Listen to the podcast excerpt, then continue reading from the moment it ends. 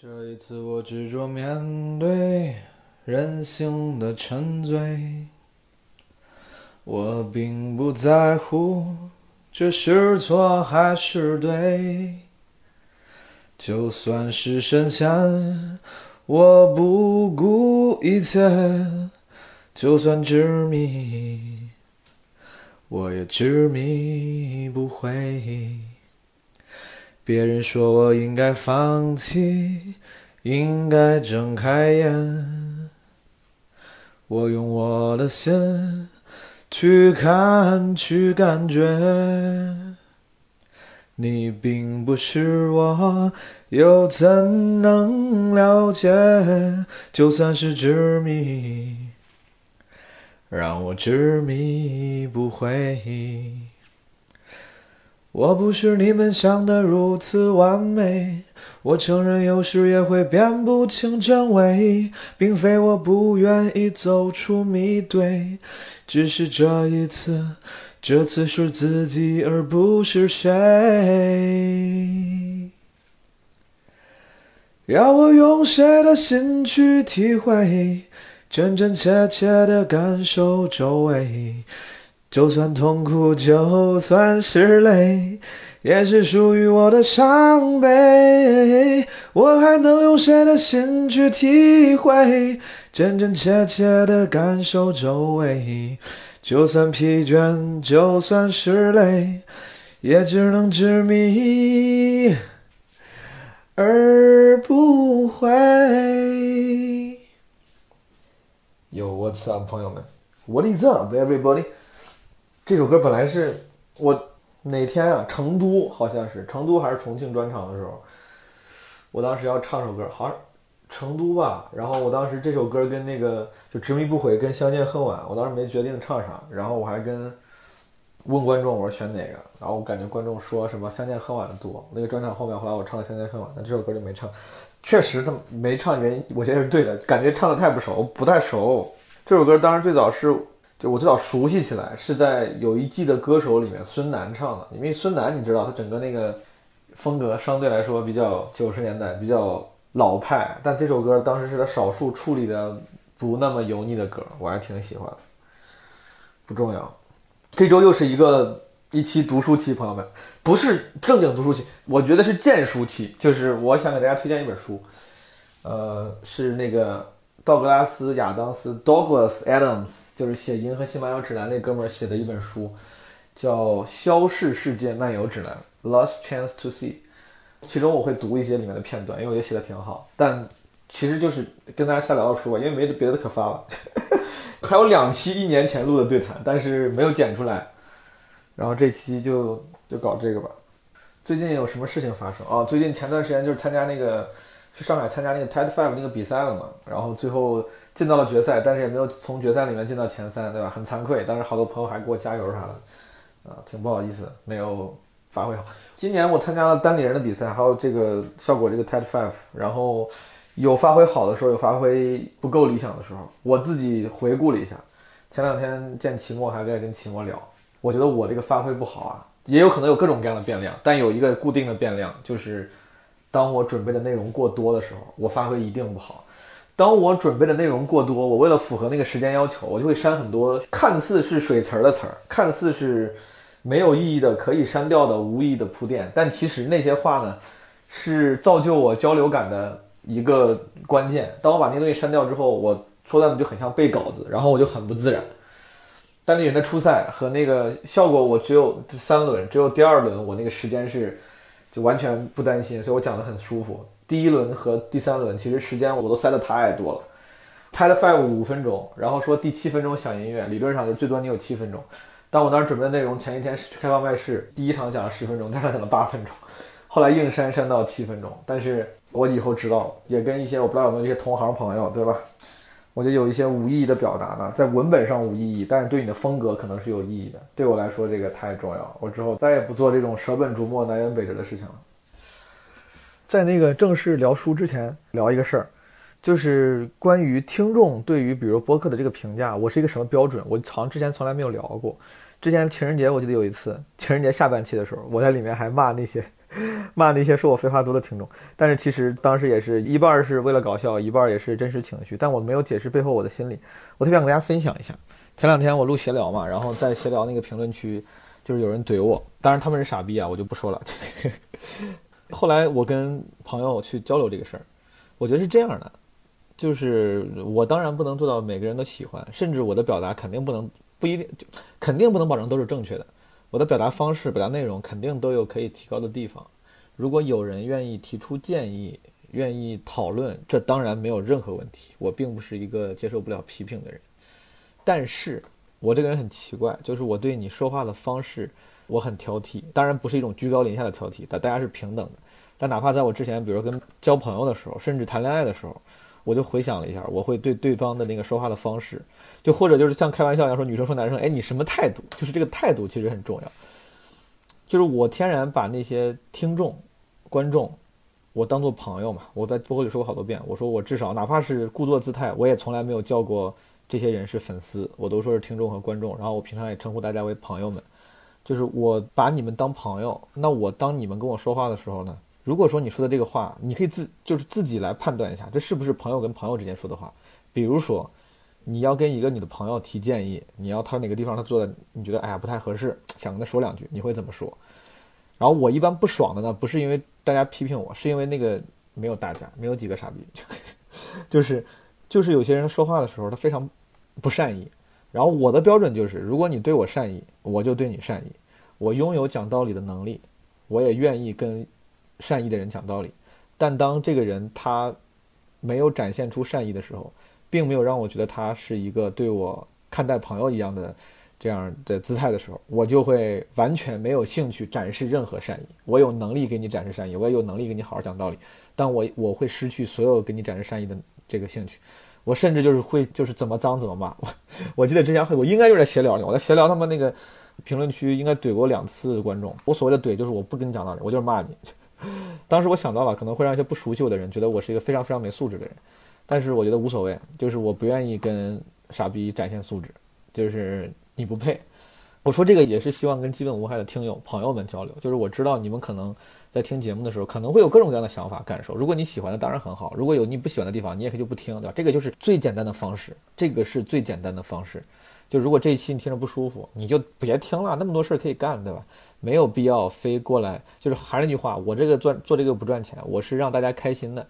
就是你没有必要让我不开心，对吧？如果咱们两个，咱们假设说是朋友关系的话，你的朋友在尝试让你开心，哪怕他尝试让你开心的方式呢？用错了，对吧？拍马屁拍到什么这个马腿上了，你觉得你不是很吃这套，那你大不了就不听了，你没有必要，这个非要说，哎，你这你这虽然挺好看，但是我也太不喜欢了，就没有必要这样，对吧？最简单的方式就是你啥也别说，你就别听了就行。如果你有一些善意的建设性的意见想反馈给我，那你就用像对待朋友一样的方式，通过各种渠道，不管留言区啊，什么微博私信都可以。但是我恳请诸位，对吧？在你说话之前，你想一下，这是不是朋友对朋友之间可以接受的说话方式？如果你觉得你对朋友不会这样说，那就别说了。你之前有朋友说说这个，因为毕竟我现在有些标签、有些角色是一个台前的表达者，不管是在舞台上讲脱口秀，还是作为播客主播的这个表达，有点像一个台前的所谓的公众人物。大家就会说，哎，你不要理那些说你的人，对吧？不要理那些留言评论的这些 haters。但问题是，我觉得我很难做到不理，因为这个心态转变，它是。它必须要 consistent，就是要不然我就是把大家都当朋友。你说的好的话，我也会因此而感动，因此而受用，因为你们好的反馈而更有动力做好的东西。但我要以这种心态对待对大家的话，那些说不好的话的人，我也同样就会感觉很受伤或者很生气。我如果我转变为了一个无所谓，你说啥反正你就是你影响不到我，你跟我没关系，就这个心态当然能使我免受很多伤害。但同样我也会对那些好的善意的。我本应或者本想去接受的感受的那些，呃，善意的人和表达，我会对他们也免疫。我很难做到一边只听好的，但是对坏的非常的麻木，不太可能的。这个心态我必须得是要转换一块转换。所以说，我不太愿意接受朋友的建议，就是说转换为一个对于我这些陌生人的反馈非常麻木的那种状态。我希望诸位，对吧？就是也不要逼我转换到那种状态。转换到那种状态的话，就是。你就真的就是那可能评论区我就不看了，对吧？好的坏的我都不看了，就自己做自己的。那个我也就失去了跟诸位的朋友们的交流，我也不想这样。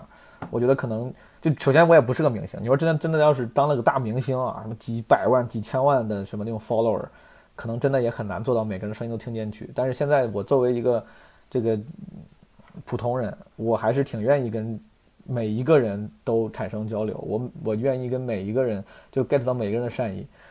但是在这种心态下，负面的评价和那些不善意的评价就会让我非常不爽。所以我说这个也是提醒大家一下，就之后如果我怼你了，你也别委屈，好吧？就是你先看看你自己咋说话。好，今天聊这个道格拉斯·亚当斯 （Douglas Adams） 这哥们儿，大家知道我很喜欢，对吧？咱们的播客的名字基本无害 （Mostly Harmless） 就是来自于他的那本书《银河系漫游指南》。呃，这本书本来也是我非常喜欢那本书，我的专场也叫《基本无害》。然后我专场里面很多观众去看过专场，会收到一封信，信里面也会。包括那个观演须知里面也会有很多用典来自于这本书，科幻圣经，对吧？科幻爱好者们的这个 number one，在很多榜单里面排第一。里面这个这本书里面贡献了非常多的梗典故，比如说四十二，对吧？The answer to 什么 universe，呃，and everything，to life，to universe and to everything。比如说什么 Don't panic，对吧？被马斯克发射火箭放在那个特斯拉车里的那个，就是写的基本无害，啊不写的那个 Don't panic。还有什么毛巾这个梗，对吧？我专场会送毛巾，都来自于这本书。嗯，这哥们儿特别的可惜，英年早逝，零一年的时候去世了，四十九岁，五二年出生了，对吧？其实没多大，零一年的时候四十九岁就走了，很遗憾，很遗憾，非常遗憾。他很有意思，这个人很有意思。这个人，他是一个现在首先畅销书、畅销小说家就不说了，畅销小说的作者就不说了，而且他不光畅销，确实写的很好。还是 BBC 的什么制片人，对吧？广播 BBC 这个广播电台的制片人，还给什么神秘博士啊什么写过剧本，写过三 D 剧本。呃，我记得之前我查很早之前我看他那个个人介绍的时候，他当过很多奇怪的那个职业，什么保安、保镖什么，还是什么，就是什么工人，就类似于这样的职业。他其实好像并不并不是说很适合当，他只是个子高，一米一米九六，一米九六，所以说还给人当过保镖。就这个哥们真的就是是一个看起来特别有魅力的形象，对吧？做过很多有趣的工作，写出过特别厉害的作品，呃，而且还同时他对那个什么科技涉足特别早，他八三年的时候就已经有电子邮件了。然后包括我后来这也我后来查的，我不装逼，我对他本来这个研研究没那么深，就是但是我为了做这期播客，我又查了查他的资料，他八三年的时候他是第一批。地球上可能少数前几个有电子邮件地址的人，然后他对科技这个涉足的特别特别的早，是第一批推广超文本这个叫什么编辑方式的人，也就是后来咱们的万维网，对吧？就是互联网，这个 World Wide Web 就是一种超文本的这个呈现方式，它是非常早，甚至可以说互联网的推动，它是这个先驱之一。嗯，这哥们厉害就不说了，好吧？大家有兴趣的话可以搜索一下道格拉斯亚当斯 Douglas Adams。嗯，我对，而且看到就是说到他去世，这个真的还挺挺感慨的。因为我现在录的时候，我桌子边上就放着一本那个详谈，李翔写那个就采访左晖那个。当时我是在我们那个公司字节圈里面看张一鸣发了个字节圈，就是说他读这个书什么收获挺大，然后我后来就买了。这哥们不也是前几天走了嘛，对吧？也是前几年前就得癌症，真的英年早逝。咱们这个功过暂且不论，他只是觉得这个生命真的很短暂，朋友们。之前我做了两期清明节特别企划，里面有一些人，我觉得那那两期节目啊，其实相对来说有点有有些艰涩，相对于情人节特别节目来说，它相对来说稍显沉，不能说沉重，稍显厚重和严肃，听起来可能没有情人节特别企划那么欢乐和容易。但是如果有没有听的朋友，我还是建议你有机会的话，哪怕慢慢听，你可以听一听。比如里面就是彩玲提到，彩玲提到我提到，我提到这个是我听嘟咚锵提到。就是人要有一种随时可死的状态，对吧？是最理想的状态，随时可死。打个比方，你咱们谁知道意外哪天发生呢？谁知道明天跟意外哪天先哪天先到来，对吧？哪一个先到来？如果你明天不小心，咱我明天不小心，对吧？有出意外了，或者说今年某一天出意外了，你后悔吗？就是你是不是一个随时可死？你该做的事都做了吗？你该表的白都表了吗？你该，对吧？你该去的地方去了吗？就是当然可能。很少在目前这个世世界，可能很少有人能做到那么理想，随时可死，这是一个非常奢侈的状态。但是，哎，还是就是希，就是因为聊到这个这个道道格拉斯了，还是就是希望大家，嗯，尽量让自己尽快的做一些想做的事情，减少一些后悔的可能，好吗？然后这本书呢，可能就是道格拉斯亚当斯的另外一个魅力点所在。刚才我说他干过很多事情，做过很多作品，他竟然还是一个环球旅行家，对吧？虽然他可能不是故意的，他好像看起来也并不是一个这个有意为之的环球旅行家，但是他在八几年的时候，八五年的时候，他因为 BBC 要要跟 BBC 录一个广播纪录片。啊，radio documentary，然后就跟这个一个另外一个哥们叫马克 Carwadine，Mark Carwadine，这哥们儿他俩一块儿，这是这应该是个科学家，就是那种户外探险家之类的啊，是生物学家，然后就去了全球的很多地方，去探索探访那些濒临灭绝的动物啊，并且动物和植物吧啊，当然这个目的是为了唤起大家对于这种。濒危生物的保护意识，呃，他这本书里面，他其实是这本书不是个小说，它是个非虚构，它是个日记，有点像个日记。他讲了自己去什么马达加斯加、毛里求斯、中国啊，还有什么科莫多岛、科莫多巨蜥嘛。去中国，当时长江是看白鳍豚；去非洲，然后看犀牛；呃，什么去新西兰看什么肖鹦鹉，特别有意思。这本书真的特别有意思。呃，我好像查了一下，是一九八九年首首发的，在国外啊，但是中文版是去年二零二零年刚刚发行，算是本新书。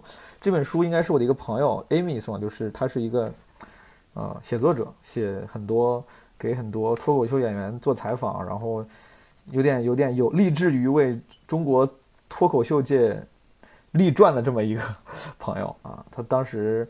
呃，有一次看我演出，他送了我这本书，非常感谢。这本书当时我收到之后，就感觉有机会很想看，因为我看 Douglas Adams 写的，但是中间太忙了，一直没看，直到最近才把它看完。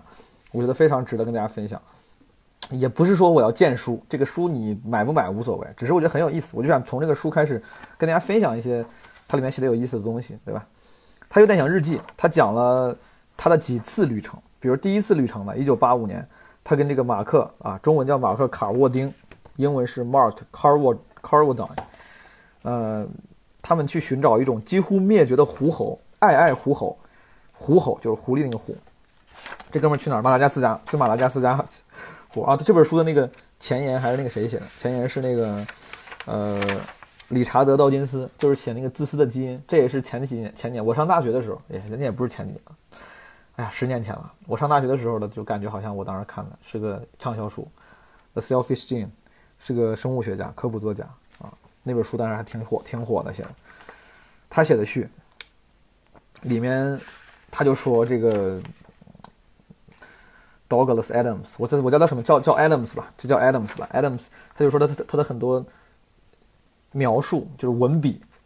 特别屌，他说：“他说可谓是绝妙的文学手笔。”我先给你们读一读啊，读一些这个在序里面，这个理查德，呃，道金斯他自己摘出的他喜欢的一些一些话。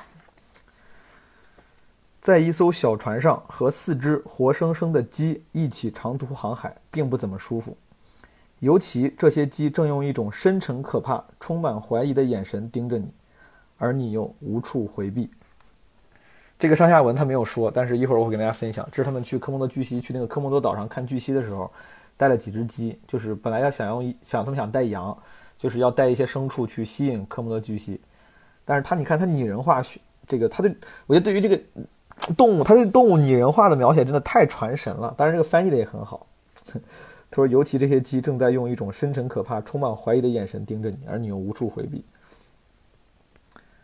然后他还，然后这个道道这叫什么？这个这个道金斯还摘了一些。他说，他说是某某人啊，是一个和蔼的男人，身上有一种教区牧师为某事感到抱歉的气质。说这个人很和蔼，身上有一种教区牧师为某事感到抱歉的气质。这这也是一个非常精妙的比喻，我觉得。然后他描写犀牛吃草的时候，说仿佛那是一台杰西伯牌挖掘机在静静地干除草这种小活。这头动物肩高约有六英尺。身体曲线沿它厚实且肌肉发达的臀部和后蹄逐渐向下倾斜，每个巨大部件都散发着可怕的吸引力。当它动一下腿，只是轻微的动一下，厚厚皮肤下的大块肌肉就能轻松移动，像大众牌汽车在停车。犀牛注意到了我们，转过身去，像一辆灵活的新型坦克一样，迅猛穿过平原，跑了。然后，对他摘了一些很很多奇怪的，我就不多读了，因为一会儿我在我在这是他序里面那个道金斯自己摘的，但是我后面会自己也会跟大家选一些我喜欢的部分跟大家分享。当然不光是分享他的文笔，包括它里面讲的很多事情啊，就是很奇怪，就是很有意思。比如他介绍肖鹦鹉，肖鹦鹉就是那个肖是一个告一个鸟，就是就是猫头鹰那个肖。哇，这个这个东西太奇怪了。我后来在网上搜，发现很多。那个公众号啊，或者那种营销号，把它当做一个有趣的介绍，对吧？呃，说这种鹦鹉很笨，什么很蠢，把自己蠢到灭绝啥的，但是就是在在调侃嘛。但其实它这个 Adams 就是详细介绍了这个这个动物，当然他的介绍仍然也很好笑，但不是故意为了好笑而好笑。我一会跟大家分享。好，这个比如说你看啊。他们去科莫多岛的时候，比如他他这他他这一段，他说他们几个人到了这个墨尔本，科莫多岛好像在澳大利亚，对吧？他们在墨尔本碰面之后呢，说我们的设备包括各种摄像机、录音机、帐篷、睡袋、医疗用品、蚊香，由帆布和尼龙制成的带金属孔和塑料钩的不明物体，冲锋衣、靴子、折叠刀、手电筒，还有一个板球拍，板球拍 racket。然后后面他写，他说没人承认这个板球拍是自己带来的，我们也想不出他在这里有什么用处。我们给客房服务部打电话，让他们送几瓶啤酒来，再把板球拍拿走，但他们并不想要。客房服务生说，如果我们真的要去寻找食人蜥蜴，或许板球拍是一件用得上的好东西。我觉得这段写的挺好笑的，我不知道为啥，就是他非常煞有介事的介绍，就是他们带了一件，一共就三个人，一共就三个人，然后。竟然没有人承认板球拍是自己带的，而且酒店也不要，我就觉得很好笑。就对于这种细节的捕捉跟传神的描写，我觉得这个书里面比比皆是。呃，我再往后翻啊，哦，包括他他描写里面，他这个他像日记日记一样的记记录了自己这个一路上的遇到的各种人，对吧？他倒并没有，你能明显感觉出来，他并没有把这个人故意的戏剧化，就是这是很多。网红，比如微博大 V，他们在写搞笑的长微博的时候，就是或者在记一件事的时候，很多人会啊，这个写的好好笑，但你能感觉到他戏剧化的非常严重。就是现实生活中，这个人可能不是这样，但是道格拉斯他用一种非常克制的、不怎么加主观评判的客观的描述方法，但是能让你看出其中的荒谬来。我觉得这是一种非常可贵的，甚至是一种喜剧演员的 comedian 的一个能力。就是，当然我有点这样有点高抬堂 comedian 了，就或者说一种非常高超的喜剧创作者的能力，他能通过描述事实让大家感觉到好笑，因为他非常精准的体现了其中的矛盾、屌诡和这个荒谬之处。比如说，他们要去科莫多巨蜥这个岛上，但是这个岛上有很多毒蛇，然后因为这个马克说，他说在科莫多岛上每平米的毒蛇数量多于地球上其他任何地方。然后呢，他们去找了一个人，叫斯特鲁安·萨瑟兰德博士，他是这个一个这这很很厉害的毒液研究的科学家。然后他直接就开始了，这他他他说他介绍完这个人，他就直接开始，这是第二段。我不想再谈论这个话题了。quote，这是这个科学家说的。第二天早上，当我们带着录音机和笔记本去拜访他，他拜访时他说道：“真受不了这些有毒生物。”这些蛇、昆虫、鱼之类的东西，卑鄙的东西到处咬人，然后人们就来指望我告诉他们该怎么办。我会告诉他们该怎么办，压根儿就不要被咬到，就这么办。我早就受够了时时刻刻都要提醒大家，水培法这个话题才真正有意思。我跟你们讲，你们都会喜欢上水培法这东西让人着迷，在水里种植植物，非常有趣的技术。如果我们要去火星之类的地方，那就必须好好了解它。就是你看他。他几乎只是非常简单的 quote，就是引用了这个叫什么斯特鲁安博士的话。这个博士就已经是一个非常好笑的一个一个人格了。他是世界上顶尖的研究毒液的人，但是他觉得水培法种植物种菜的这个水培法，他是觉得更有意思。然后他们就一直咨询这个博士，到底要怎么办，对吧？他们害怕被蛇咬嘛。然后他就一直说没有用。他说你别问我。他就后面一直说，他说你别问我，没有啥用。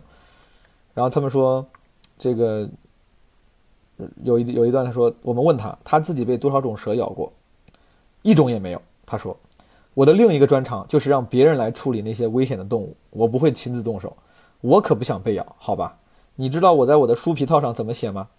爱好园艺，波折号戴着手套钓鱼，波折号穿着靴子旅行，波折号加倍小心。就就是这是一个非常，他他研究的东西是非常凶险。但是，一反常态，对吧？这就是我觉得典型的对于性、对于角色的塑造。虽然这个角色是个真实的角色，就是他，他是一个研究凶险的毒液的人，但他其实极其小心，从来没有被咬过。园艺也要戴着手套，钓鱼也要穿好鞋子，旅行也要加倍小心。然后他们说：“他说，如果我们到时候被什么致命的咬东西咬伤了，该怎么办？”我问道。然后这个博士惊愕地看着我，仿佛我是个笨蛋。你觉得应该怎么办？他说：“你当然会死啊。”这就是致命的意思嘛？我太我太服了，这哥们儿太有意思。然后他们聊了好久，又聊了一堆什么，反正基本上这个博士就是各种在吓他们，就是没有吓。博士就一直在说说你你说你没有用，你要被咬的话你就死定了，大概这种意思。然后最后他们就问了一个，然后这个博士一直在说他就是感觉是一个非常 grumpy 的一个形象，他就说他什么都不喜欢，什么什么蛇呀什么都太无聊了，太没意思了。然后海里的东西他们也很烦，什么蝎子鱼、石头鱼、海蛇，它们比陆陆地上任何生物的毒性都更大。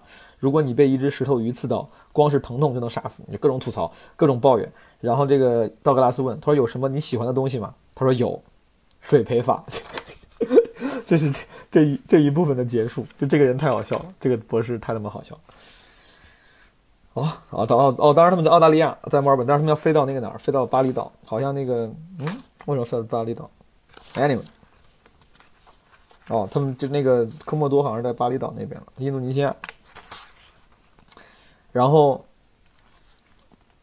然后他在印度尼西亚，你看他们除了记录这个在在这个荒野外，对吧？探索动物，他也中间也有很多别的经历，比如说什么转机啊、坐飞机啊，deal with 那些当地的腐败的海关人员之类的，对吧？然后他写到这个有一段，他写的是跟印度尼西亚的这些政府工作人员打交道。另一方面，我不禁注意到，当我们只用微笑、点头、愉快的笑容来回应别人对我们愉快的嘲笑时，一点儿都不会有用。人们只会一直对你说“等一下，等一等一下”，然后转身就去雅加达，或是透过窄窄的烟圈冷漠地盯着你。一旦我们开始跺脚发火，就马上被领进旅行社主管的办公室。他忙不迭地告诉我们，没必要生气。他试图试图用地图向我向我们说明。气的跺脚是没用的。quote，在这些区域，他指着墙上一大张地图中的半个亚洲说：“生气是有用的。”在这条线以东，则一点用都没有。我觉得这个地方也超好笑，就是他说他遇到这个人，一本正经的跟他们解释说：“你在在我们这儿给我们生气是无法加速事情的解决的。”说这条线以西，在这个亚洲里是可以生气有用，以东没有用。Anyway，我不知道我的幽默感是不是太奇怪了，就是不知道你们能不能理解。我觉得这个很好笑。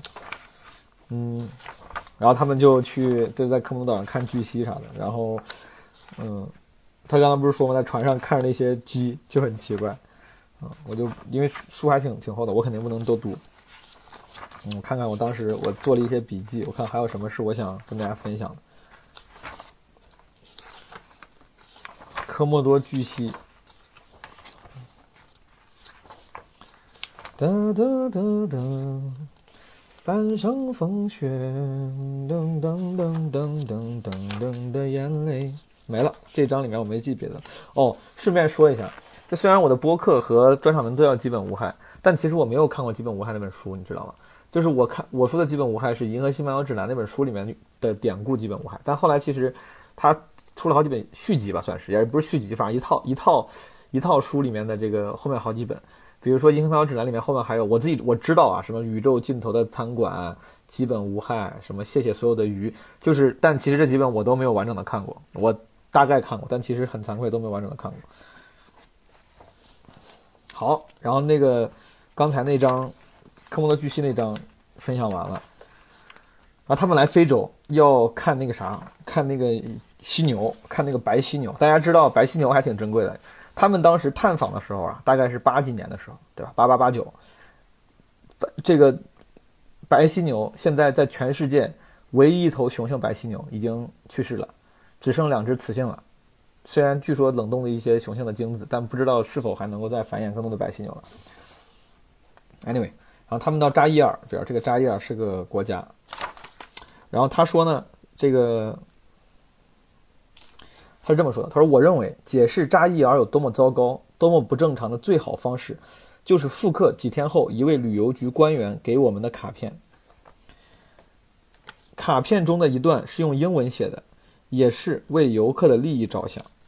内容如下。然后，anyway，这个就是一个欢迎词，不重要。然后后面他说，他说还有一张卡片。”这个旅游局给的，说你得把这段拿给你遇到的扎伊尔人看。这个卡片是这么写的：扎伊尔人，请帮助我们的访客。拿着这张卡片的朋友正在访问我们的国家，他是我们的客人。如果他想拍照，请对他礼貌友好，尽你所能让他在这里过得愉快。他将带着朋友们再次来访，帮助他就是在帮助你的祖国。不要忘了，旅游业能帮助我们创造新的就业机会，建设学校、医院、工厂等。我们的客人是否受到欢迎，这将决定我们的旅游业的未来。然后这个道格拉斯说：“他说这样的劝诫竟然被认为是非常必要的，仅这一点便已相当令人警惕。但更叫人担忧的是，这一段内容仅有英文版本，这个还挺好笑的。他这个他，你看他的思维很敏感，对吧？如果一般人拿到这张这张卡片，可能会觉得，哎呀，这个很贴心。但他会发他他想的是，他说这个劝诫竟然是。”被认为必要的这一点就已经令人警惕，这个其实很英式幽默，非常英式幽默。然后他们在扎伊尔这边是要看大猩猩，大猩猩朋友们，gorilla 不是那个黑猩猩，chimpanzee，chimpanzee 是黑猩猩，就是小的那种，大猩猩是那种超大，就金刚那种猩猩，知道吧？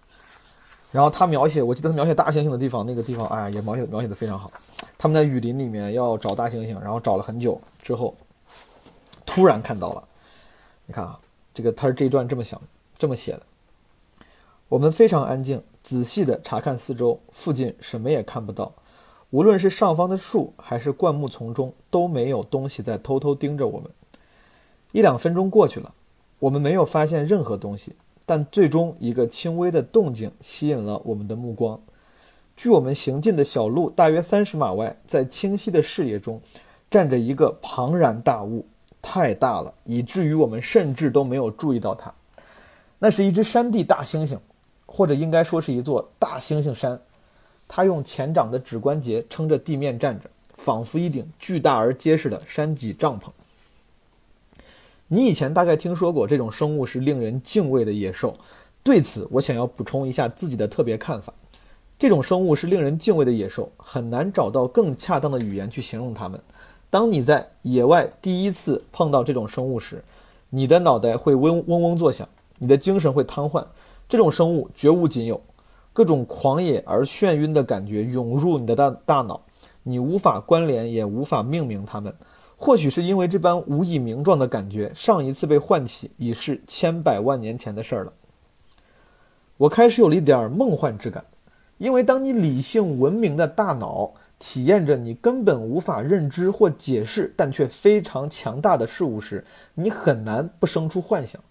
关于这种眩晕感，我听过一个说法，我不清楚它有多靠谱，但却由衷的喜欢。他是这么说的：我们站在高处时感到头晕，不只是因为害怕掉下去，通常唯一可能让我们掉下去的其实是头晕本身，所以这顶多是一种极其不理性的，甚至是自我暗示的恐惧。然而，在遥远的过去，当我们向着当前阶段演化的旅程中，我们曾经住在树上，从一棵树跳到另一棵树，甚至有人推测，我们祖先的血缘关系中可能有类似鸟类的存在。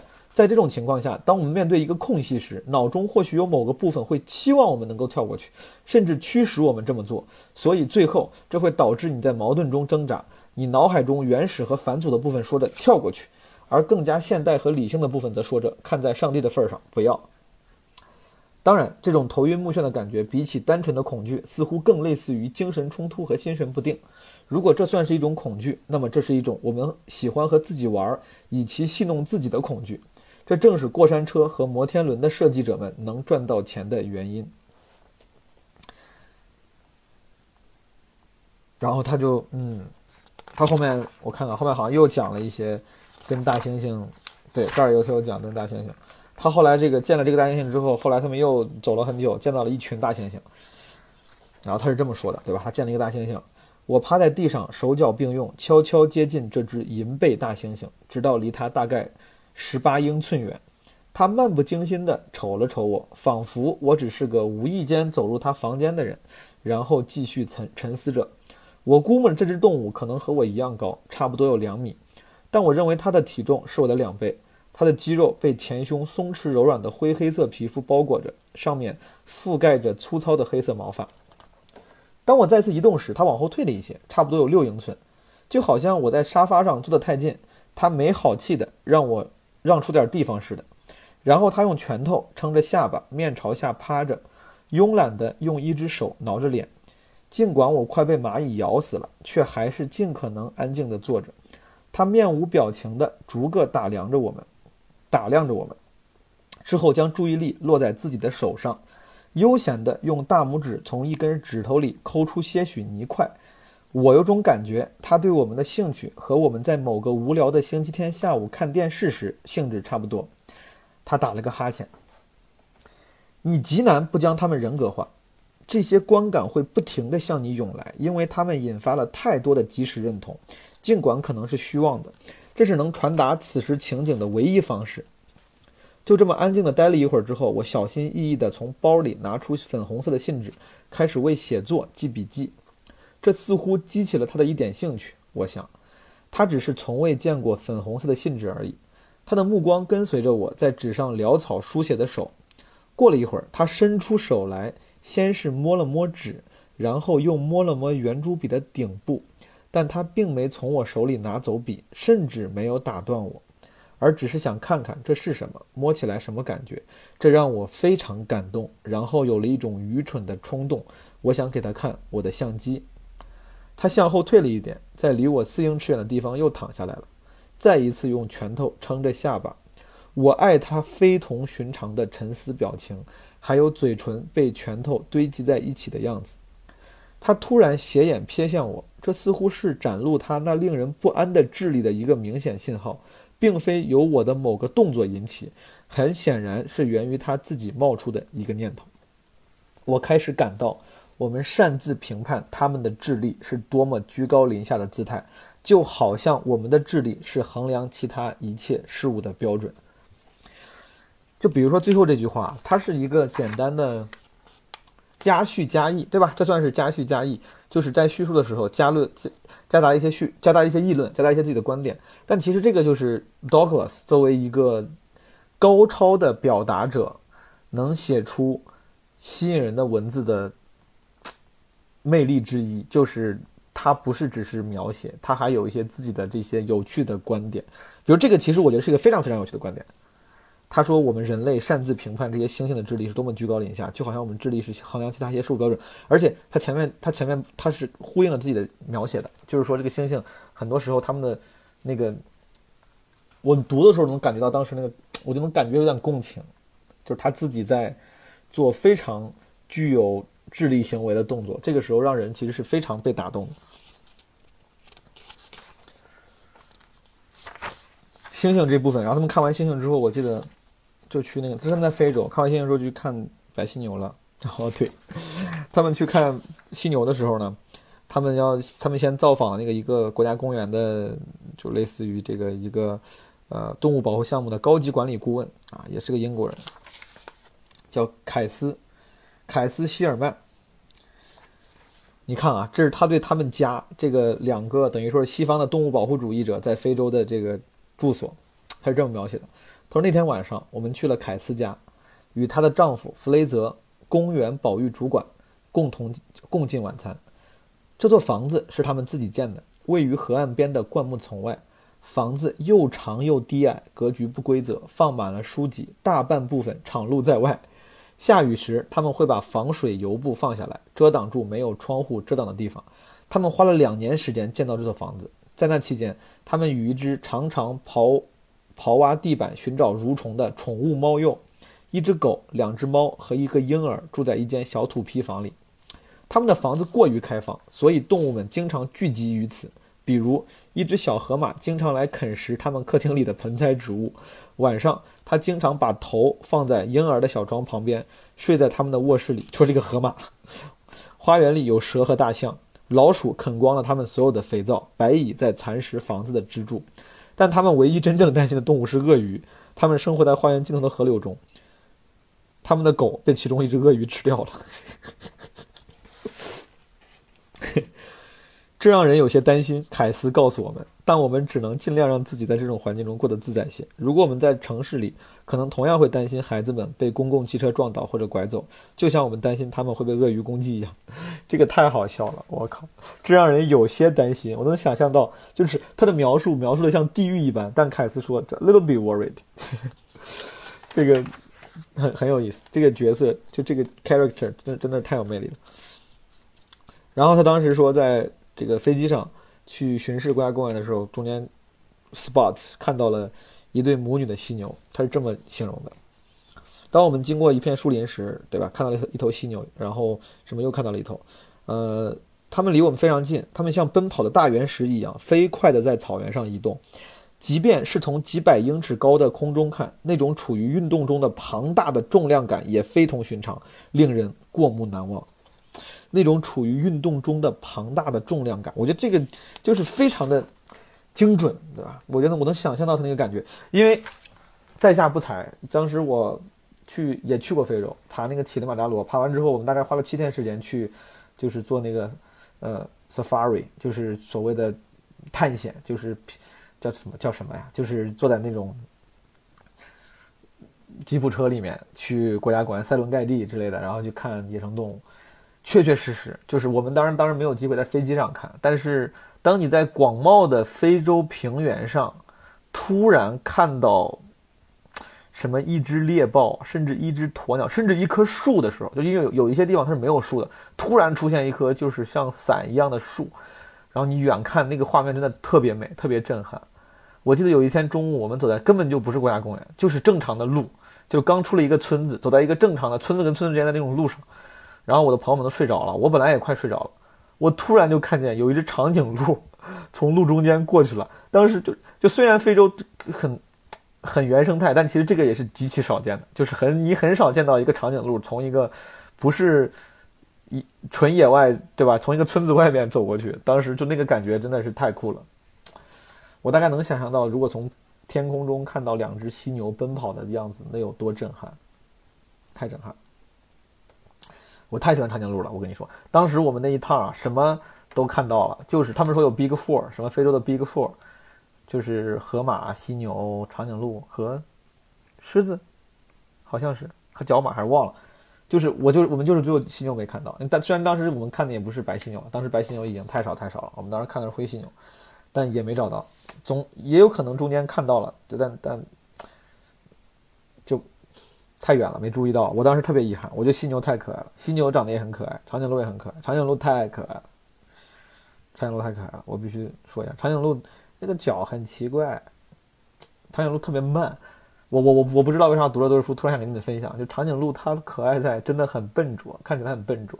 它在吃树上的草的时候，你从旁边过，它就会慢悠悠的把那个头转向你，就是一副。不知所措的样子，然后看你一会儿，完全不为所动，再扭回去继续吃，特别好笑。还有那个鹏鹏，鹏鹏也超好笑，鹏鹏巨好笑，就是鹏鹏和丁满里面那个鹏鹏，就那个叫什么油猪。鹏鹏当时好像是哺乳期，他领了三个小鹏鹏，一个一个大鹏鹏，一个妈妈鹏鹏，领了三个小鹏鹏。他们走走几步就会突然定住，就会突然定住，他不是停住干点事，他是什么都不干，就突然定住了，一排四个鹏鹏就定住了。然后腿都是那个定住了，就腿都是比，比如一条腿在半空中，然后定一会儿，继续往前走。我当时问向导为什么，我不知道向导是我不知道他说的对不对啊？他说向导说这是他们这个就是侦测危险的一个方式，就走几步他们要停下来听一听有没有什么问题。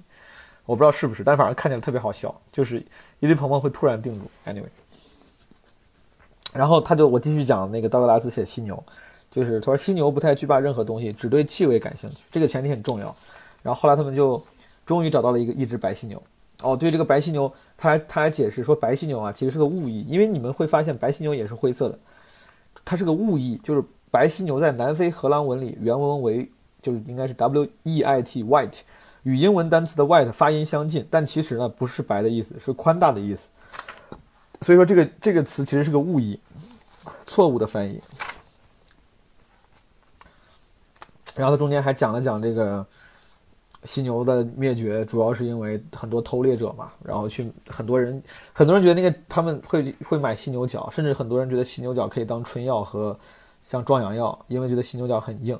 真的，人们人类太蠢了，人类就觉得比如说什么吃脑子补脑子，然后你吃鞭就补性能力，然后犀牛角很硬，所以你觉得你吃完之后你就能变得很硬。你他妈咋你咋不去吃砖呢？砖他妈也很硬，很奇怪。而且他他他当时提到他说。就是你卖这件犀牛角做的那个工艺品，可能价值数千美元，但是偷猎者卖那个角啊，只能得到十或十二美元。所以说，他说，对于世界上最珍惜、最漂亮的动物之一来说，生与死之间的区别实际上只有大约十二美元，真的太令人心痛了，朋友们，太令人心痛了。然后他当时还他还非常非常明这个角度巧妙的说嘛，说很多人去买犀牛角做的什么匕首。因为可以彰显自己的男子气概，但他是这个道拉斯说，他说，实际上问题是这个：你如何说服一个年轻的也门人，犀牛角匕首并不是你男子气概的象征，而是一个信号，表明你需要这种象征。我操，我觉得这个角度太厉害了，这个吐槽太精准了。你买犀牛角匕首或任何其他，你想要去彰显某种气概的象征，你要你你想要消费任何。东西去买那些象征和标签的时候，其实它只是一个信号，表明你需要这种象征。非常好的讽刺。然后他后面对，他们后面找到了一只犀牛，然后呢，这个他说这个犀牛呢，因为视力非常差，对吧？嗅觉很好，视力非常差，非只能看个大概。所以说，如果他看到五个五个动物接近他呢，一定会吓跑。他们让五个人。他说：“所以我们必须紧紧挨在一起，组成一个整体，那样他就会认为我们只是一只动物。”然后道格拉斯说：“一只相当大的动物。”然后这个向导就说：“没关系，他不怕大型动物，只有数量会让他不安。”就是犀牛在他的那个世界里，他是他根本就不怕任何东西，你知道吗？而且他非常不危险，他极其的不危险。然后。他们就组成一团，就一点一点的、轻轻的向这个向犀牛靠近，而且必须尽量站在上风口，因为，呃，站在下风口。如果站在上风口的话，风吹到这个吹过去之后，犀牛闻到它们的味道可能会被吓跑。他说：“当然，犀牛是食草动物，它只吃素。我们越是蹑手蹑脚的接近它，它就越是恐怖的出现在我们面前。它温驯的行为看起来就越不和谐。”仿佛那是一台杰西伯牌挖掘机在静静地干除草这种小活。这就是这刚才那个在序里面道金斯引用的话。在我们离它大约五十码远时，这头犀牛突然停止了进食动作，抬起了头。它慢慢地转头，充满疑虑地看着我们。此时，我们尽可能地让我们看起来像一只最小、最没有攻击性的动物。它不解地仔细检视我们。黑色的小眼睛从它的脚两侧无精打采地盯着我们。当你面对一头三吨重、鼻腔比其大脑还要大的犀牛时，你会忍不住想要试着了解它的思维流程，但是这种尝试没能成功。好，然后继续说，他后边中间还有讲了一堆什么嗅觉的问题，很好，但我就不读了。他继续，他说：“我们蹑手蹑脚地走近，最终来到离它大约二十五码以内的地方。”查尔斯示意我们示意我们停下，我们离得足够近了，非常近。事实上，我们离它近得惊人。这头动物肩高约有六英尺，身体曲线沿它厚实且肌肉发达的臀部和后蹄逐渐向下倾斜，每个巨大部件都散发着可怕的吸引力。当它动一下腿，只是轻微的动一下，厚厚皮肤下的大块肌肉就能轻松移动，像大众牌汽车在停车。这是刚才也是序里面我读过的。相机的快门声似乎让他分心了，他又抬头看了一眼，但是没有往我们这个方向看。他好像不知道对此该有何反应。于是过了一会儿，又接着吃吃草了。吹向我们的微风开始变换方向，我们跟随风向移动，转到了更接近犀牛正前方的位置。在我们那个由视觉主宰的世界里，这么做似乎很奇怪。但是只要犀牛闻不到我们的气味，我们看起来什么样是无足轻重的。接着。他微微向我们这边转了过来，我们蜷缩着的样子突然被他尽收眼底。他似乎更加用心地嚼着草，暂时没有对我们多加留意。我们静静地盯着他看了整整三四分钟。此时，他甚至对相机发出的声音也不太在意了。几分钟后，我们不再那么小心地保持安静，开始彼此交谈。这时，犀牛变得有点不耐烦和不安了。他停止吃草，抬起头来，直勾勾地看着我们，大约一分钟，但还是不知道该怎么做。就是他对犀牛的拟人化，这个这个拟人化处理恰到好处。他并没有为了喜剧效果或某种效果，过多的对于犀牛做拟人化的心理揣测。他只是用一些拟人化的。描述去描述犀牛的状态，对吧？他最在很最多的那个揣测就是他还是不知道该怎么做。但是如果就是我觉得他他对这个幽默的这个拿捏很恰到好处。Again，就是很多人为了幽默，可能在描述一件事情的时候呢，他会戏剧化太多的细节。我觉得这个是不好的，嗯，不酷。道格拉斯这个这样写非常酷。对犀牛来说，看到我们只是提醒他要去闻闻看有什么些什么东西的线索。他开始更加小心地嗅着空气，慢慢地沿着一条弧线移动。就在那时，风开始往开始往四处吹动，我们完全暴露了。犀牛注意到了我们，转过身去，像一辆灵活的新型坦克一样迅猛地穿过平原，跑了。写的真好。然后犀牛这一趴完了之后，他们去哪儿了？我想想。哦，看肖鹦鹉了，肖鹦鹉太好笑了，肖鹦鹉这一趴太好笑了。他们去新西兰看肖鹦鹉了。这一趴开头这这一章的这一章的题目叫《午夜心跳》。开头第一段他就写的很有意思。他说：“如果你把整个挪威拎起来，稍稍揉作一团，抖落所有的麋鹿和驯鹿，顺着地球扔到一万英里以外，然后塞满鸟，那你纯粹是在浪费时间，因为看起来好像有人已经这么干过了。” 他说的就是他他们去这个地方叫峡湾，一个岛。但他这个形容特别有意思，说把挪威拎起来揉作一团，抖落所有的鹿，然后扔扔到一万公英里外，再塞满鸟，就是这个峡湾。这个描写还是挺有趣味的，对吧？噔噔噔噔噔噔噔噔噔噔噔噔噔噔。噔噔噔噔噔噔，肖鹦鹉朋友们，你们可以查一查肖鹦鹉这东西呢。我简单跟你说吧，肖鹦鹉很胖，就是很大很笨。然后它中间解释了为什么新西兰这边有这么多的这种笨鸟，对吧？渡渡鸟在新西兰也他妈灭绝了，为啥呢？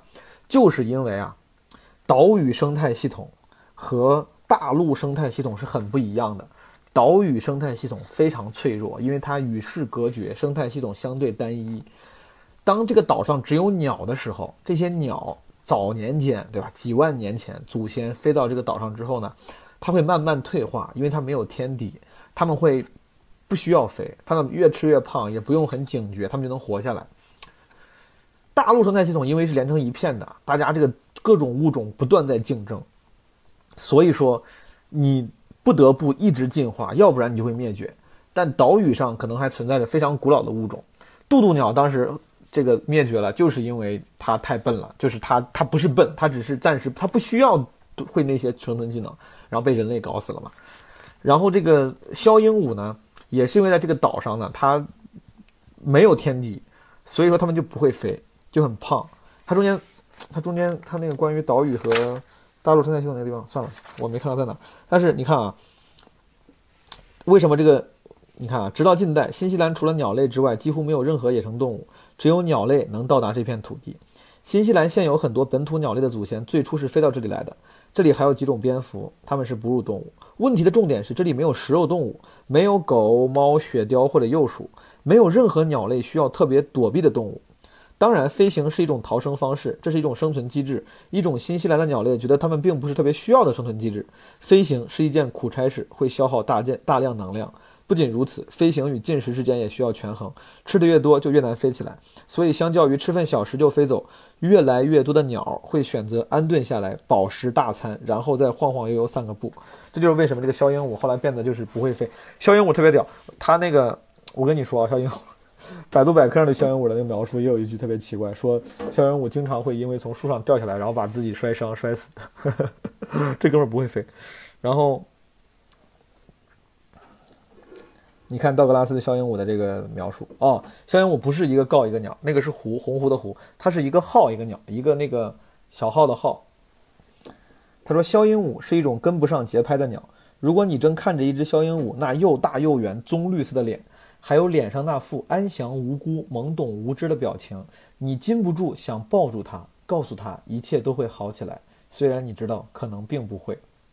就是他这个这个比喻神了，你知道吧？就是说它的比喻是，它是用一个你的欲望来做比喻。就是这个枭鹦鹉，它长得多么安详无辜、懵懂无知呢？它安详无辜、懵懂无知到你禁不住想抱抱住它，告诉它一切都会好起来。枭鹦鹉是一种极其肥胖的鸟，一只大型成年枭鹦鹉约有六七磅重，它的翅膀只有在感觉自己快被绊倒的情况下扑闪几下，但要飞起来是完全不可能的。悲哀的是，肖鹦鹉似乎不似乎不只是忘了如何飞翔，也忘了自己已经忘了如何飞翔。显然，一只忧心忡忡的肖鹦鹉有时会跑上一棵树，然后纵身一跳，像块砖头似的飞落，狼狈地跌在地上。他们真的忘了自己不会飞。就是百度百科上说，就是虽然百度百科不一定对，他说这这个鸟很多死伤是由从树上掉下来造成的，太笨了，这哥们儿。不过总的来说，肖鹦鹉从来没有学会担忧，它从来就没有什么可担心的事。然后这个枭鹦鹉的这个交配过程也他妈特别搞笑，这个这个东西太搞笑了，这个枭鹦鹉太搞笑了。他说他们的交配方式匪夷所思，格外漫长，且几乎完全是在做无用功。他们是这么做的：雄性枭鹦鹉会给自己建造一个碗道系统，碗就是咱们吃饭那个碗。简单来说，就是在地面挖一个相当粗糙的浅坑，有一两条穿过灌木丛通向这里的小道。就要挖一个坑，还要修一条路。然后这条路呢，两旁的植被都被精心修剪过，这是唯一可以将这种小道与其他动物踩出的痕迹区分开的特征。就是你为了区分开它修的路跟别的走的路，就是因为它的它修的路两边的植被会被精心修剪。枭鹦鹉做这件事情的时候呢，会寻找一个音响效果好的地点。所以晚道系统通常位于背靠岩石、面朝山谷的地方。他们会选地方，你知道吧？选一个背靠岩石、面朝山谷的地方，挖一个坑，然后修条路。交配季季交配季节来临时，雄性枭鹦鹉就坐在它的碗状巢穴里，发出鸣叫声。这是一场精彩绝伦的演出。雄鸟在胸部两侧鼓出两个巨大的气囊，把头埋进去，开始发出它自以为低沉性感的叫声。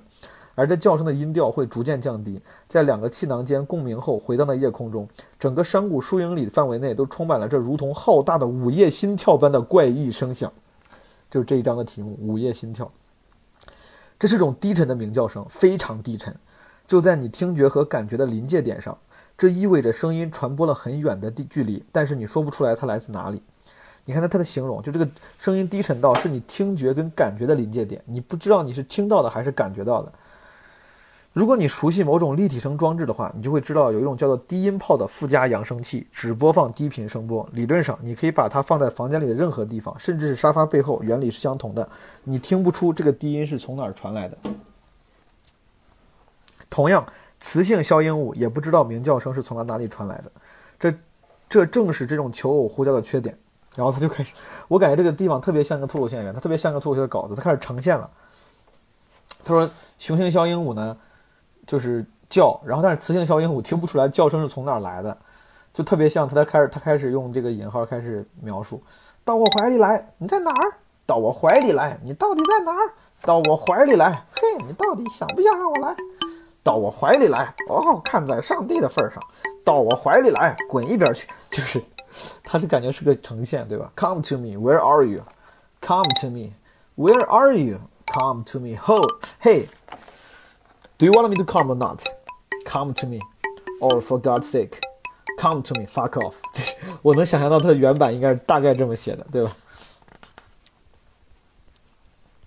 然后雄性小鹦鹉还可以发出其他多种多样的声音，但是我们不知道这些声音有什么用。就是这哥们儿他会做一些没有用的事情，你知道吗？当然，这是我听说的。据长期研究这种鸟的动物学家们说，他们并不知道这些声音到底有什么用。这些声音中包含高频、具有金属质感并带着鼻音的叮叮声、嗡嗡声、咔嚓声、嘶咔声、尖叫声、猪一样的嚎叫和咕哝声、鸭子似的嘎嘎声以及驴那样的嘶叫声。当枭鹦鹉的幼鸟被绊倒或从树上跌落时，它们还会发出求救呼叫，构成了另一组宽波段的悠长、响亮又怨气十足的呱呱声。我之前听过一盘收录肖鹦鹉叫声的磁带，很难相信所有这些声音仅仅出自一种鸟，或者说出自任何一种动物。平克·弗洛伊德的工作室或许能剪辑出这样的声音，但怎么可能是一只鹦鹉发出来的呢？太有意思了。Anyway，这个雄鹦鹉呢就会一直叫，对吧？他说有时每晚持续七小时，如此连续达三个月之久，鸣叫。激起性欲的雌性呢会找到配偶，虽然这些声音并不总是奏效，但人们确实曾发现繁殖期的雌性出现在完全空置的碗状巢里，等待一会儿后又再次离去。这并不是说它们不想交配，处在繁殖期时，它们的交配欲非常强烈。据说曾有一只雌性小鹦鹉一晚上走了二十英里去寻访配偶，然后次日早晨又走了回去。你就别回去了，我，你就在那待着吧。不幸的是，雌性有如此行为的时期非常短暂，意思就是说明这个雌性小鹦鹉想要交配的这个时期非常短暂，就好像是为了特意增加难度似的。雌性需要一种特别的植物——罗汉松结果时才会进入繁殖期，而这两年才发生一次。你看，两年雌性才会想交配。他说，除非雌性进入繁殖期，否则无论雄性如何鸣叫都没有用。雌性又很冷淡，两年才想啪啪，对吧？两年都不想啪啪，两年之后才想啪啪。雄性呢，他又不好好叫，他叫人家也发现不了他在哪儿。所以说，你说这种这种这个东西真的很奇怪，他们到底想不想繁衍后代？然后你看，持续好几个月坐在巢里呼唤雌性，雄性最终会因为劳累过度，因此而劳累过度，而雌性还在等待着另一棵特别的树上结出果实。就是雄性这么劳累过度，雌性他妈还在等那个结果，因为结了果之后，它才会才会有性欲。据说什么有一名护理人员在肖鹦鹉鸣叫的区域里工作时，将帽子忘在了地上，等他回来时，看到一只肖鹦鹉正在企图强暴那顶帽帽子。还有一次，有人在交配区域发现了一些凌乱的附属毛 （possum 的毛），这表明有些有只肖鹦鹉犯下了另一个惊人的错误。这是一段显然不会令任何一方满意的题。小鹦鹉把附属给干了，我的天！然后你像他们这么难，所有这些持续数月的挖坑、鸣叫、步行、撕咔，以对于果实挑挑拣拣的结果，结果就是每隔三四年，雌性小鹦鹉才会产下一枚蛋，一枚会被白鼬迅速吃掉的蛋。太难了，它们繁殖，对吧？所以说，道格拉斯说，最大的问题是肖鹦鹉怎么会存在这么久？作为一名非动物学家，面对这种鸟时，我忍不住疑惑：难道大自然挣脱了一定要创造能在激烈竞争中生存下来的生物的束缚？这不就是时间长河中随意的创作吗？他觉得肖鹦鹉是一种随意的创作，实际上就是信手涂鸦。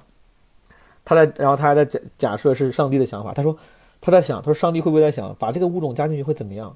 不会造成什么伤害吧？可能还相当有趣，挺有意思。太有意思了，肖鹦鹉真是太好笑了，你们可以上网看，它长得也很好笑。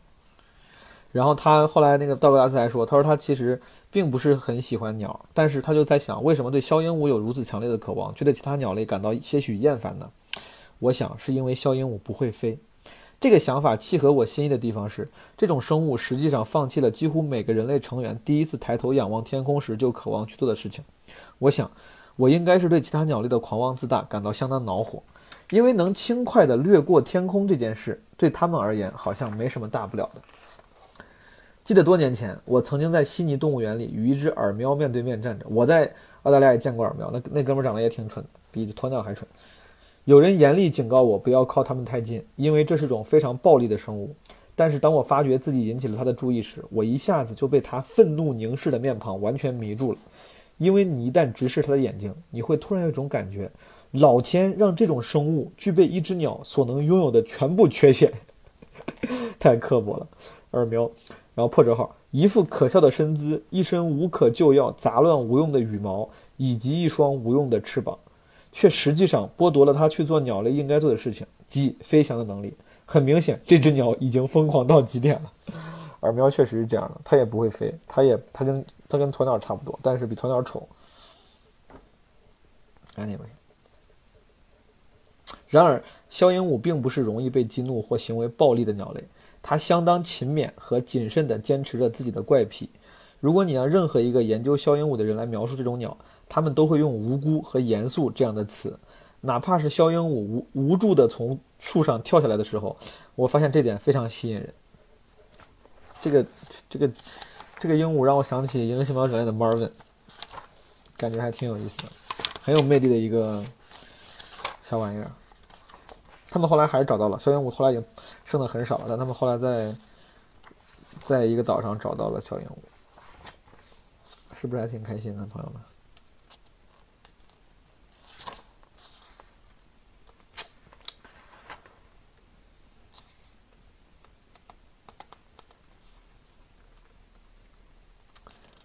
嗯，真好，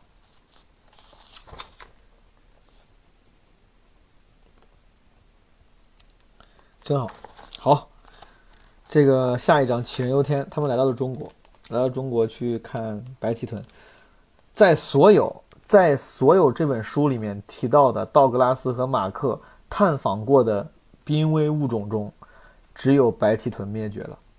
所有其他都还在，科莫多巨蜥、白犀牛虽然很少，但是还没有完全灭绝。那个肖鹦鹉越来越多了，只有白鳍豚没有，这个还挺难过。而且只有白鳍豚是他们在这次旅途中完全没有看到，其他包括白犀牛、包括肖鹦鹉、包括什么，就包括后面一些别的什么爱爱狐猴，他们最终都探访到了，但是。当时他们来到中国的时候，据说还有两百多只、两百多条白鳍豚在长江里面，但是他们没有找到，没有看到。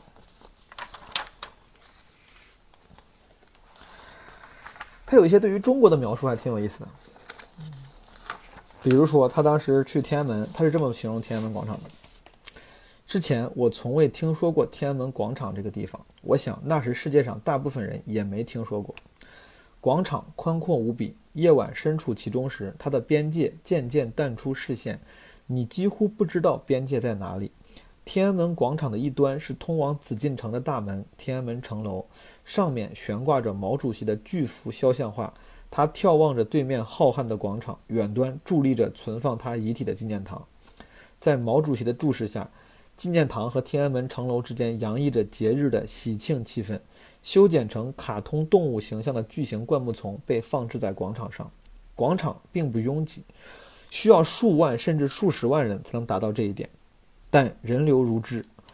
父母带着孩子们出门活动，他们散步，与朋友闲聊，随意闲逛，仿佛广场是他们自家的花园一样自由，任由自己的孩子跑来跑去，同别的孩子一起玩耍，而对此没有一点顾虑。很难想象这种事发生在欧洲的大广场上，在美国也同样令人难以置信。事实上，我想不起曾有任何时刻，在一个热闹的公共场所，特别是夜晚，感到如此轻松惬意。当你走在西方城市的街道上时，会带着一种无意识的习惯，一种日积月累的谨慎的偏执。周围渐渐寂静下来，这种偏执忽然间变得显而易见，那是一种相当神奇的寂静。这是我们在中国感到异常轻松的时刻。大多数时间里，我们觉得中国让人琢磨不透，但在那天晚上，在天安门广场，氛围是轻松的，真好。后面还有一些在中国的见闻，我就不说了，好吧？他说，他们说去上海的时候在和平饭店，然后说和平饭店不是和平饭店不是爵士乐队很有名吗？然后他在吐槽，他说这个。他说：“他们宣称这个这里是世界上仅有的几个你还能听到现场演奏三十年代音乐的地方之一。”然后说：“但是这个道格拉说不知道为什么他们无休止重复演奏了《雪绒花绿袖子》和《友谊地久天长》，并且穿插演奏了《纽约纽约》《芝加哥》和《我的心留在旧金山》。”关于这方面的两件奇怪的事情，首先，这些乐曲不只为游客而演奏，在中国，我们到处都听到这些乐曲，尤其是前三首，就是他说《雪绒花》《绿袖子》跟《友谊地久天长》，的确是。他说，在广播上、商店里、出租车上、火车上，在航行于长江的蒸汽大客轮上，演奏者通常是理查德·克莱德曼。有人想知道世界上都有谁在 购买理查德·克莱德曼的唱片吗？中国人，而且有十亿。有点意思。哦，他还说：“他说在中国旅行，我慢慢发现最让我困惑不解的是听到那些声音。”他吐槽了，没有吐槽吧？他吐槽了三种声音。他说：“中国有两种非常独特的声音，如果算上理查德·克莱德曼，那就有三种。首先是吐痰声，你无论在哪里都会不间断地听到这种声音。每个房间里至少有一个痰盂。在一家酒店的大堂里，我数了数，有十二个痰盂被颇具策略性地放置在各个角落。在上海大街小巷的每一个转角，都有一个固定在人行道上的塑料痰盂。你也会看到许多写有“禁止随地吐痰”的告示牌。诶，到底是为啥？他这么一说也是啊，为什么那个年代，咱们咱们我是。那个年代出生的，对吧？八十年代末，确实在早年间，大家还会有很多关于禁止随地吐痰这样的标语跟告示。现在好多了，就是因为大家也不这么搞了。但那个时候为啥呢？而且他不说我都不知道。大上海大街上，什么酒店大堂里都会放痰盂。那个时代是大家真的那么爱吐痰吗？为什么会有那么多痰呢？好奇怪啊！可以搜一搜。然后他还说，还有一种铃，还有一种声音。他说，其次是中国自行车的铃声。他说，在中国，每个人都骑自行车，这里几乎看不到私家汽车，因此上海的交通是由电车、出租车、货车和潮水般的自行车组成的。当你第一次站在大型十字路口四处观望时，会觉得即将见证一场灾难。成群的自行车从四面八方汇聚到十字路口，汽车和电车从中迅速穿过，每个人都在按铃或者按喇叭，且没有任何将要停下的迹象。在不可避免的撞击就要发生的时刻，你闭上眼睛，等待听到金属碰撞的可怕声音。但奇怪的是，它永远不会到来。不可思议！你睁开眼睛，几十辆自行车和卡车笔直地相互擦身而过，仿佛它们只是几束光而已。下一次你睁大眼睛，想看看这个戏法是如何完成的，但是不论你看得多么仔细，都无法破解自行车一起响着铃，如幻影般交织起舞，在彼此之间穿行的奥秘，有点意思。他们还讲了一个买避孕套的故事，这个我就，他们当时用避孕套是为了把是为防让那个把麦克风套上避孕套，然后在水下录音，就是让避孕套防水。其实，在户外。真的避孕套很有用，就是安全套。我之前最开始去户外，当时 hiking 啊什么爬山的时候，也建议说你要带几个避孕套，因为它装东西防水性特别好之类的。这个我就不读了吧，这个太太太多了。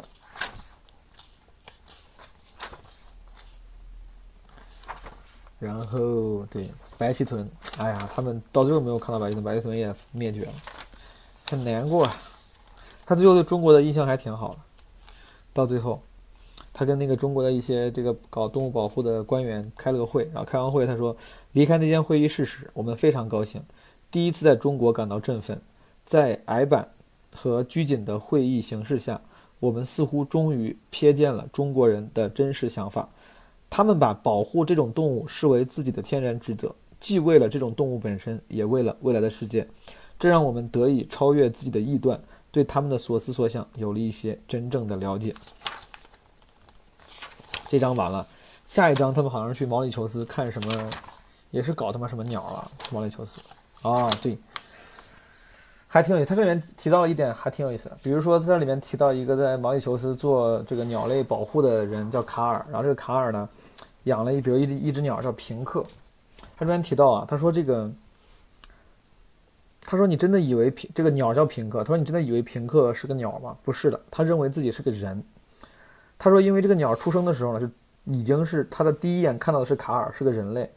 然后呢，他因为他当时是不是从野外逮过来的，就是直接人工繁育的。他说平克十分确信自己是人，他完全无视其他隼，就是他是一种隼，一种鹰，那个隼，千年隼那个隼，也不跟他们待在一起。在他看来，他们只是一群鸟。但每当卡尔走进来时，卡尔是他的主人，那个人类。”然后这个平克这只鸟就非常激动，这个我还真的挺奇怪的，就是真的就是如果说一个东西它出生之后，它天然它也不知道自己是啥，它天然觉得人类是它的妈妈的话，它可能真的觉得自己是个人类，它就不不觉得自己跟别的它的同类是一个族群了。然后这卡尔也挺酷的，卡尔卡尔的故事我也很想跟大家分享。这个卡尔是个学习特别不好的人。然后他他年轻的时候就上学的时候就什么就不爱学，就爱养鸟。然后很年轻的时候就自己什么，就是他就他从他在他在后院里养了大约五十只动物。对此我父亲很绝望。他养了什么獾、狐狸、野生威尔士臭鼬、猫头鹰、鹰、金刚鹦鹉、寒鸦，甚至当我还是个学生时，我就成功做到了人工繁育红隼，也是鸟。然后他的，然后呢，他老师就觉得不行，你这样不行。他说你这样天天玩这个，你注定是个 loser，你将来打算怎么办？然后他他这个他说他想去这在研究鸟类，嗯，然后他的老师校长说，他说那样的话，你不仅要有钱，还必须很聪明，而你一样都没有。这个卡尔说，我把这当做某种激励，最终通过了一系列考试，上了大学。后来在大学里面，他就学这个人工繁育鸟啥的，他觉得哇，真的好。他说我简直不敢相信，这太令人兴奋了。就他说关于鸟的事，他真的热爱，他真的热爱这个事情。后来他就来到了毛里求斯。他来毛里求斯之后，本来这个是因为这个保护什么毛里求斯红隼是一个已经不太被证明不太 work 的一个项目，他被派过来呢是要结束这个项目，就是收尾。但是他硬是硬生生的重新做起来了，然后越做越好。这就是一个小学时候小时候学习不好的人，凭借着兴趣，后来成为了毛里求斯这个动物保护、人工繁育的这个中心的大功臣。他重建了，就包括那个扩建了这个这个地方，然后繁育的把之前那些没剩多少的鸟都给让数量翻了几十倍，还挺厉害的啊。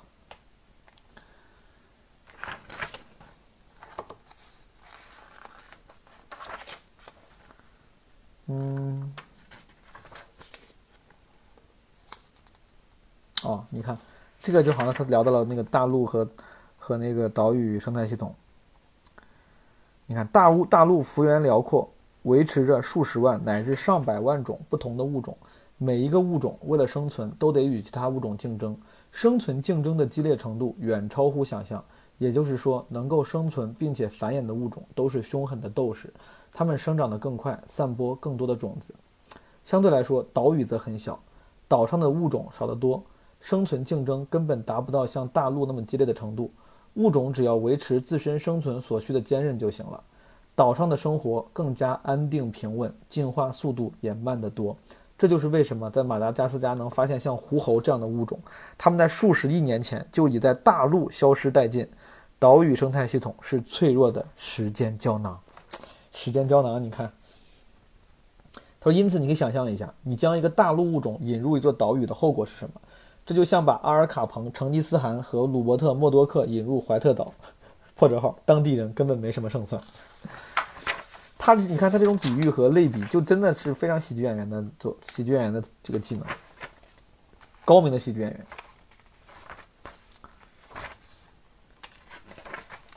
后面还有啥？哦，后面他还提到马克吐温说过，上帝先创造了毛里求斯，然后仿照毛里求斯创造了天堂。然后这个人说：“他说那那仅仅是一百年前的时候，从那时候起，几乎所有不应该在岛屿上发生的事情都在毛里求斯发生了，或许只除了核试验。意思就是说，当时一百年前马克吐温说这个话的时候，毛里求斯还很美，但是这一百年就是各种什么，好像说森林只剩百分之十了，然后持续性的伐木、烧林，嗯，飓风、DDT、杀虫剂、各种然后垃圾，就毛里求斯就变了。”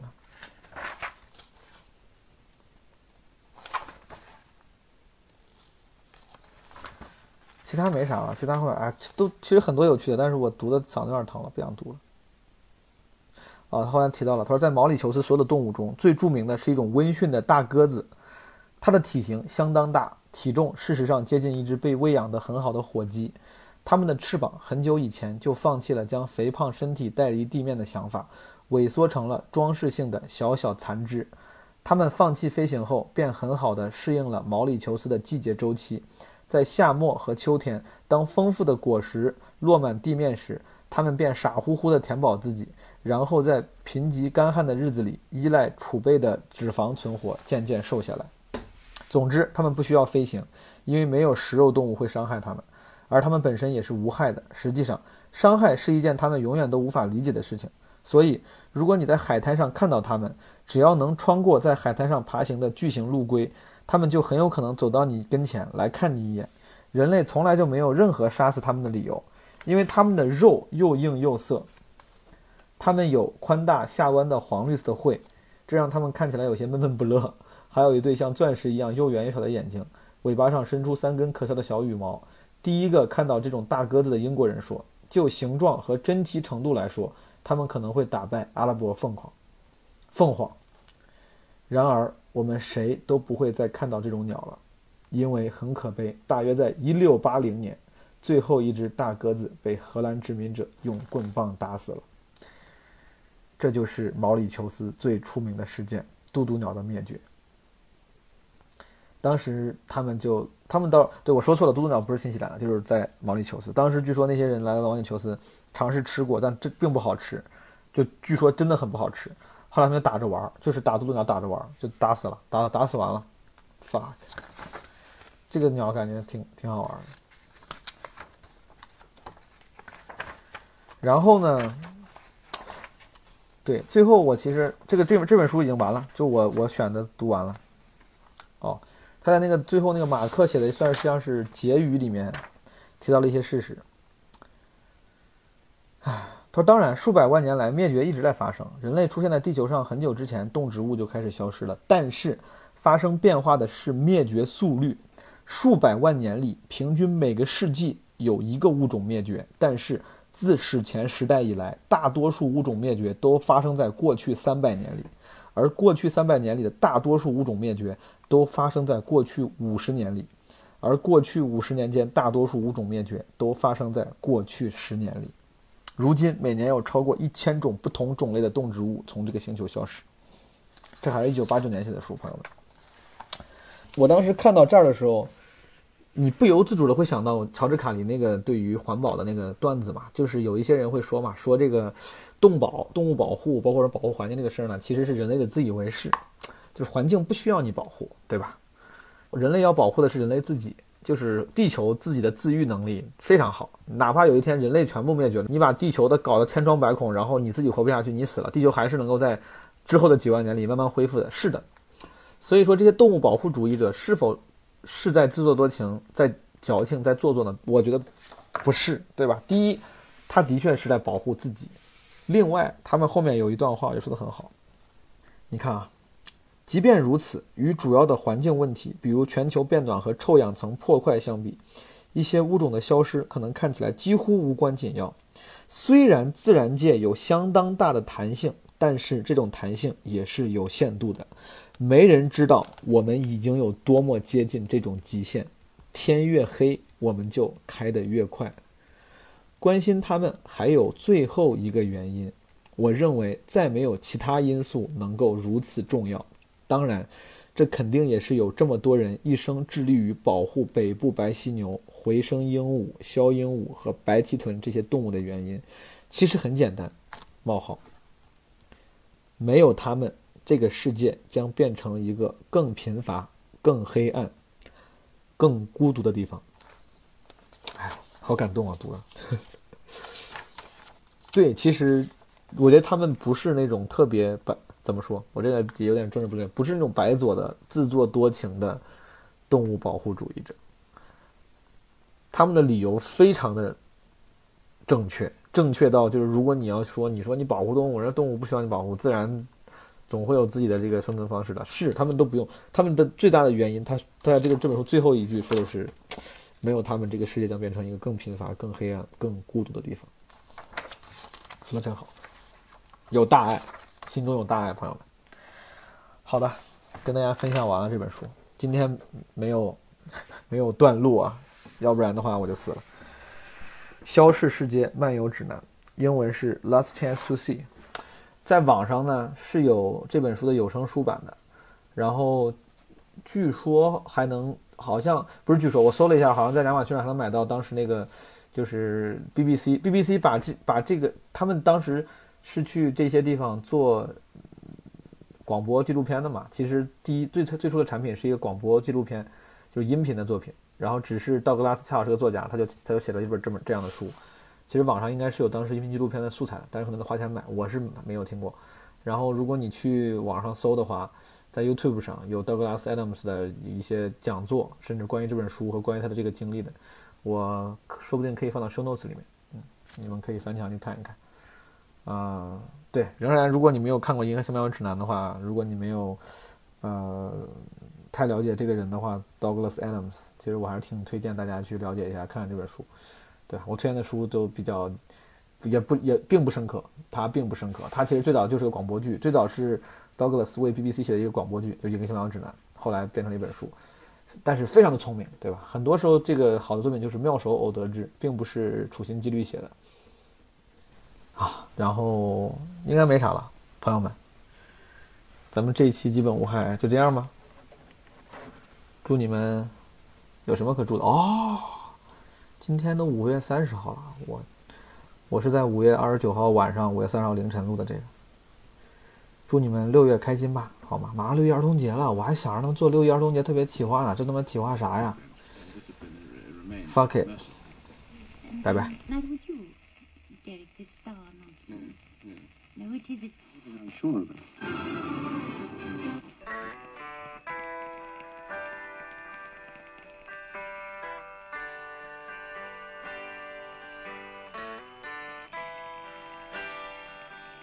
如果你想加基本无害人间观察群也就是听友群的话可以加微信 marvin the boss m a r v i n t h e b o s s 如果你不知道怎么拼的话，可以看一下节目的 show notes，就是节目介绍。